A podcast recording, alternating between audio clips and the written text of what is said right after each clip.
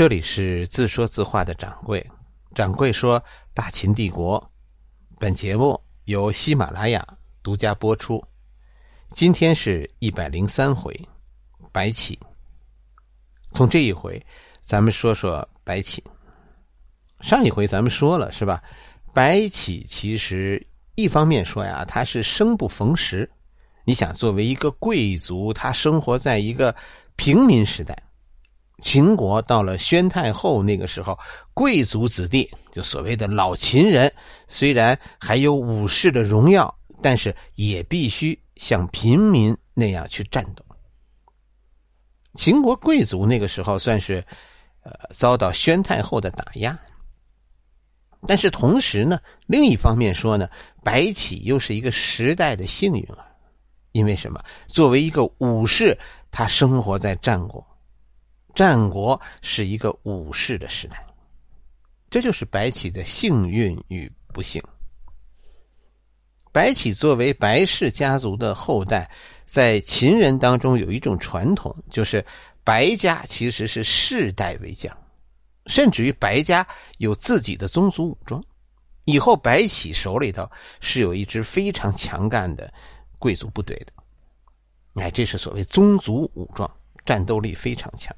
经常干出一些你意想不到的事儿白起成名，哎，并不仅仅是他一个人能干，是吧？很大程度上，一个好汉三个帮。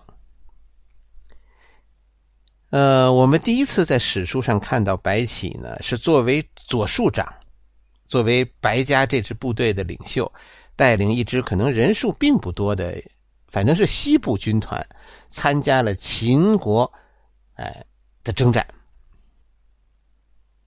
毕竟啊，武士出名要趁早，所以那个时候的白起很年轻啊。像掌柜这岁数，说改行做武士，哎，那是有点想瞎了心了。白起在史书章中的第一战叫伊川之战，哎，历史上这一战并没有，并没有很出名，甚至于这一战当中都没有提到白起。只是说呢，白起当时作为贵族武装的一个左庶长，带领着自己的部队占领了新城，是吧？新城在哪？新城这新城就是现在洛阳南部的伊川县。整个这一场战役叫伊川之战。那个时候呢，那一次啊，是那个时候，你像韩国欺压周天子，洛阳边上的地现在都开始让让韩国夺走了。为什么叫新城呢？就是原本这个是周天子的地，现在变成了韩国的新城，就是还没有起名字，一个新建的城。这个地方非常重要，它的地理位置，它毗邻伊水，顺着伊水往前走，过了龙门，前面就是洛阳。洛阳就是天子的周天子的都城。其实伊川之战呢，白起是后来白起成名的伊阙之战。哎，的开始，伊阙之战就从伊川之战开始的。哎呀，那些年我跟你说，年年打打杀杀，那都是常事儿。那战役啊，都是一个接一个。两国打仗已经不再需要理由，我看你不顺眼，我就打你。理由，理由都是我抢地的。哎，为了抢地编一个就行。具体情况呢，就是说，当时是魏国和韩国呀连续的组成联盟，这两个国家加在一起，它在实力上就就超过超过秦国，所以呢，连年的就打仗。魏国和韩国呢组成联盟，发动进攻。其实他们的意图是什么？是占据函谷关，然后呢，然后威胁魏南，来势汹汹。是吧？哎，这这个架势又又要打进函谷关去问候秦王了。秦国呢，于是联合楚国进行反击，击退了魏国和韩国。伊川之战是向寿指挥的一战，其中白起作为秦军的先锋，他带领着一支贵族部队，一马当先，冲在最前面，攻占了韩国新城伊川。因为这个优异表现，当时的丞相魏冉发现了白起，向寿战后就撤走了，白起被魏冉任命为前线总指挥，守卫函谷关的。应该说白起手下有个几万人，主要呢，当时白起的任务并不是打大仗，白起的任务是担任防御，守住伊川，掩护背后的函谷关。伊川函谷关，这成为一个纵深防线，抵挡韩国和魏国的进攻。这场战役——伊川之战当中，伊川之战以后第二年，魏国和韩国再次联盟，再次组成联军，卷土重来。这一次比上一次军队的人数还多，规模还大，是吧？战略意图更加的凶恶。应该说，联军的目标首先是函谷关，打下函谷关。可是从韩国出发，是吧？联军从韩国出发要进攻函谷关，联军会走哪条路呢？白起手里这点兵，最好他能在函谷关以前挡住联军，这是最好的，是吧？如果函谷关被人进攻，他这点兵太少，就是说。呃，白起手里的兵太少，这就有个对敌人行动的判断难点就在这儿，是吧？必须判断出敌人，敌人可以有三条路来这儿的，我我我哪条路去？我要打埋伏，我埋伏哪条啊？是吧？否则，如果我判断不出来敌人走哪条路，那我现在就只能老老实实的撤退，全军撤往函谷关。白起是个很聪明的人，为什么他以后位列战国四大将？你看看白起的逻辑，他怎么判断的？战役开始之前，联军的主帅魏国将军公孙喜的一个举动，暴露了联军的战略意图。公孙喜干了什么呢？公孙喜去拜访了周天子，然后周天子加入联盟。现在是魏国、韩国，再加上周天子组成联盟。白起从这儿看出了什么？是吧？我想大家看不出来，因为大家对当时的地形不了解。就是这个举动，联军主帅魏将公孙喜的这个举动，暴露了联军的战略意图。白起马上。就做出判断，联军之所以要联合周天子，目的是什么？是穿过周天子的地盘，走最近的路。那就是说，联军准备穿过龙门，跟着就是龙门，就是现在的龙门石窟，是吧？当年不叫龙门啊，当年叫伊阙。当年叫伊阙，为什么叫伊阙之战呢？就是马上这一战就就在龙门石窟这儿打的。白起因为看到公孙喜拜访周天子，知道他们要穿过周天子的洛阳，那目标一定是洛阳南部的伊川、伊阙、龙门是他们的必经之地。白起于是命令全军收缩，将主力提前就布置在了伊阙以东，准备在这儿和公孙喜决战。而公孙喜呢，完全不知道这一点，他还认为是吧？我们的保密工作做得不错，周天子这一回表现很好，是吧？他没有说出来，说联军要穿过周天子的地盘，仅仅是说啊加入联盟。白起以后跟大家说，因为伊阙之战封神，所以以后啊对这一战有很多很多讲述，各种讲述，甚至于这一战是是上了我军的教科书的。哎，各种神话吧。其实史书当中就那几句，你可以把这一战根据那几句话，你可以把这一战理解为一场遭遇战，是吧？也可以理解为一种，呃，防守反击。咱们今天讲一种，讲一种解读，就是这是一场伏击战。史书没有告诉我们秦军的数量，这一战我们只知道联军最后损失了二十四万人。但是呢，没有告诉我们秦军有多少人。以白起当时担任的职务，白起当时被升官以后担任左更这个职务。从这个职务来判断，秦军当时的总总数，白起能够指挥的整个就是函谷关、伊川地区秦军的总数不超过五万人。他直接指挥的部队，以这个职务来说，不超过一万。其他的部队都是他作为地方长官，他临时能指挥的。所以，魏国和韩国联军当时根本没有把白起的部队放在眼里，他们的意图是快速进军，穿过周天子的地盘，目的就是走最近的路，奇袭伊川，然后突破函谷关。这战联军的主帅公孙喜跟大家说，也不是平庸之辈，而是名将。他刚刚打胜了，前几年刚刚打胜了和楚国的垂沙之战，那是一场关键战役。那一战，魏国打的楚国丢盔弃甲，所以这个公孙喜算是当时天下仅次于赵武灵灵王赵武灵王的名将。白起呢？白起谁知道他是谁？所以首先啊，这个联军就轻敌了。伊阙呢，这个地方是个山谷，大家以后去洛阳可以去龙门石窟看看，那儿其实还是古战场。伊阙之战是吧？哎，白居易后来为什么埋在这儿？他们这跟他们白家有关，是吧？白家将在这里给傲慢的公孙喜画上人生的句号。据说当时呢，韩军是主力，但是主帅是魏将公孙喜，所以他们这支部队啊，行军的时候非常奇怪。作为主力是吧？韩军走在前面，而他们的主帅呢，走在队伍的最后。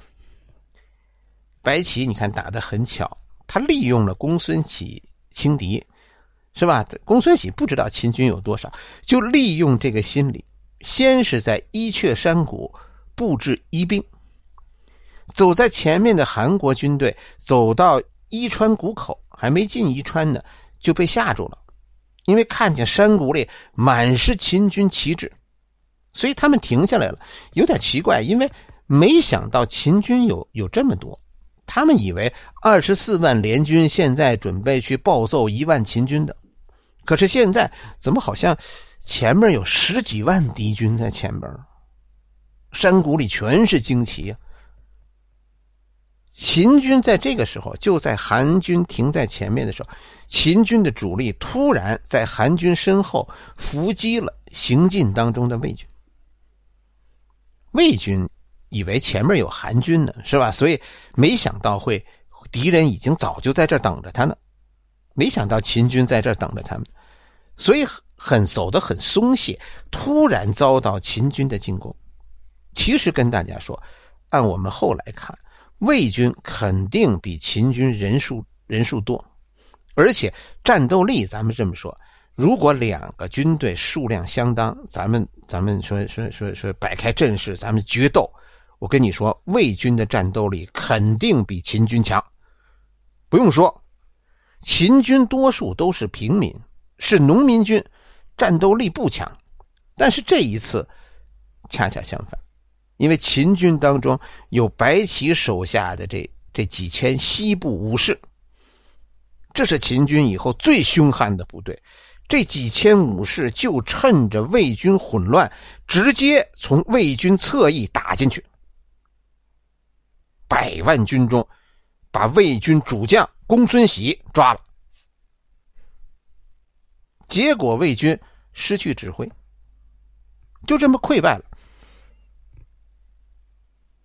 这都是意意想不到的事情。现在走在前面的韩军突然看到后边这一幕，慌了。刚刚看见前面有十万旌旗，现在看到身后的魏军溃败了，他们不知道发生了什么。这不可能是一万秦军干的活是吧？一万秦军怎么可能击败公孙喜的魏军？这不是吹猛子吗？是不是楚军来了？是不是秦军的主力来了？以秦军我们了解的情况，击败魏军是完全不可能的。人家二十四万联军，现在这一回是准备打到咸阳去问候秦王。你得记住，战国时代这军队打仗，他有时候打的是士气。战场上所谓的战斗力，其实是队形。韩军也是一样，是吧？军心一乱，这个队伍就开始溃散，韩军于是被赶入山谷，出现严重的踩踏，跟着就是有掉进河里，又淹死了很多人。哎，龙门这个地方是两山夹一河，路越走越窄，结果结果韩军大败，失去控制了。公孙喜史书给出的归宿不一样，有的地方说呢，《史记》当中说的就不一样，有的地方说呢为白起所擒，有的地方呢说公孙喜后来没于阵。就是在在战役当中战死了。战后，反正魏国和韩国相互指责，韩国说公孙喜指挥不当，而魏国呢抱怨韩国见死不救。这样的争吵就说明一件事，说明这个时候，这个韩国、魏国这样的国家，他们对秦军现在战法的转变还缺乏理解。秦军不再是过去。是吧？那种截然分开的农民军和贵族武装，他们现在因为贵族的没落，出现了一种融合。农民军和贵族武装是在一起的，所以以后白起打仗，为什么在那个时代能所向披靡？原因就是他的打法，他的对手适应不了。白起，大家往后看，他成为军神。因为什么？因为他善于突袭，善于奔袭。像这一战，是吧？战役刚开始就把敌人的主帅打掉。这样的战役以后经常有。这不是贵族，根本就不是贵族的打法。贵族打仗，说说咱咱俩打仗，是吧？那都是让士兵去拼命，恨不得咱俩边上，咱俩找个椅子，找个找个树荫，咱俩坐坐，是吧？咱两方主将，咱们坐一块铺个席子，喝点小酒，下面让士兵们拼命去吧。咱们才犯不上相互翻脸呢，是吧？我我老舅最近身体还行啊？哎，成您问我大姨最近咋样？哎，这是贵族战争，哪有像白起这样一上来就先把敌人主帅弄死的？用我们现在话来说，白起这个人在当时人看不起他，认为他穷凶极恶，他的那个打法都是穷凶极恶的战争。但是跟大家说。穷凶极恶呀，刚刚开始，我们走着瞧吧。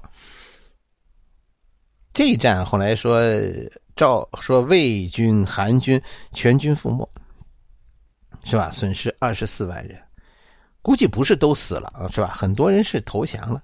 以后这个战役这个伤亡数字，大家也也得这么看，砍不过来的。你说是不是？五万韩军说说白起手下是一万部队，这要砍二十四万颗人头，这得累死。这一万秦军也没了，都都累死了。农民军就这个不靠谱，他不是为了主义而战，所以他们无所谓，跟着谁不是吃饭呢？是吧？这些人如果投降到了秦国，都能分到地。你说他们去不去？作为你，你去不去？你要是个平民，你想不想去秦国？在韩国，在你在那些贵族地区，地都是人家贵族的，你只有给贵族打工。但是如果你到了秦国，秦国把地分给你，虽然一开始你是奴隶，但是从几代人以后，你就可以成为那个地的主人。反正我不认为。这损失二十四万人，是杀死二十四万人的意思。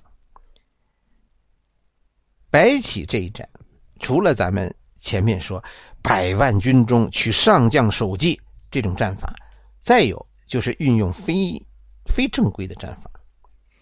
白起不会跟你打阵地战，白起最善于的就是袭、偷袭。更要命的是，跟着白起作战啊！其实，我觉得这些士兵可能也也很辛苦，除了要爬山穿插敌后，是吧？在胜利以后还要穷追不舍。伊阙之战，魏军主力被击溃，白起根本没有停留，反身就进攻韩军。韩军溃败，白起也没有停留，而是反身又追上魏军，跟着溃兵渡过黄河，直接攻占了毫无准备的安邑。战果就这么这么大，